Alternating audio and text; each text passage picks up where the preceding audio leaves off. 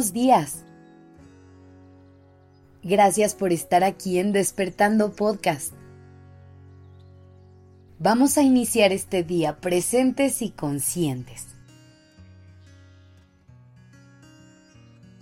¿Qué tan difícil es para ti lidiar con la crítica?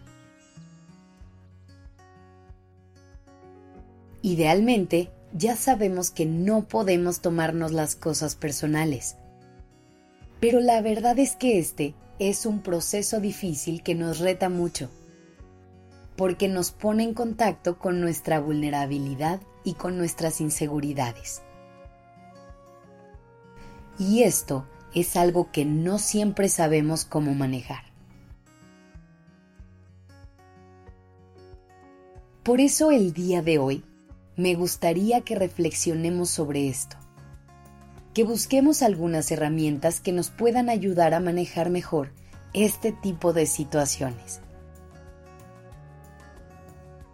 Vamos a empezar por entender que hay diferentes tipos de crítica y que ésta puede venir de lugares diferentes.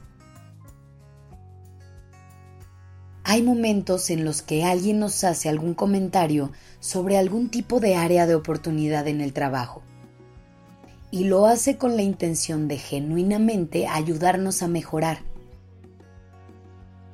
Pero también habrá otros momentos en los que el comentario no tenga las mejores intenciones y más bien se haga con cierto dolo o con la única intención de lastimarnos. Aprender a identificar esto puede ser un buen primer paso para entender cómo afrontar esa crítica. Entonces, una vez que recibimos un comentario, hay que sentarnos con él para poder decidir qué hacer con esas palabras. Y es aquí donde viene el verdadero secreto.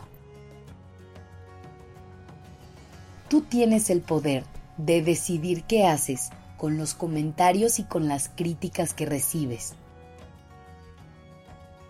E incluso si quieres, les puedes quitar la fuerza para que no te afecten tanto. Al principio no va a ser nada fácil poner esto en práctica.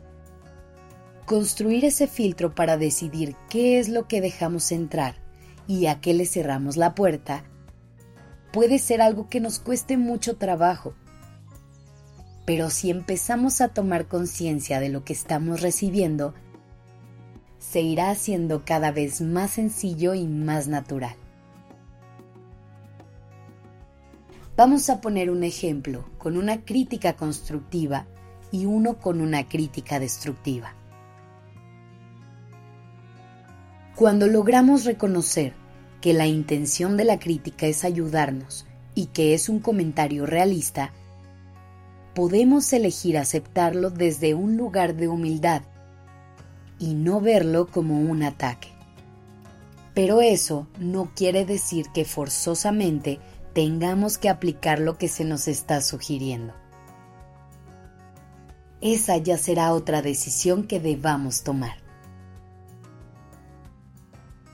Por otro lado, cuando percibamos que la crítica que nos están haciendo en realidad no suma nada, lo mejor será soltarlo y dejarlo ir. De nada nos sirve darle mil y un vueltas a un comentario que solo nos está lastimando y que no nos va a ayudar en absolutamente nada a lo largo de nuestra vida. Aquí es muy importante recordar una cosa. Lo que otra persona diga de ti habla más de esa persona que de ti. Así que antes de despedirnos, tomemos un momento para reconocer que es muy importante también aplicar esto en el escenario contrario. Y que cuando seamos nosotros quienes queremos dar alguna crítica, lo hagamos desde un lugar de respeto y empatía. Siempre piensa en cómo se siente estar del otro lado sobre todo antes de decir estas palabras para evitar lastimar a alguien con ellas. Gracias por estar aquí.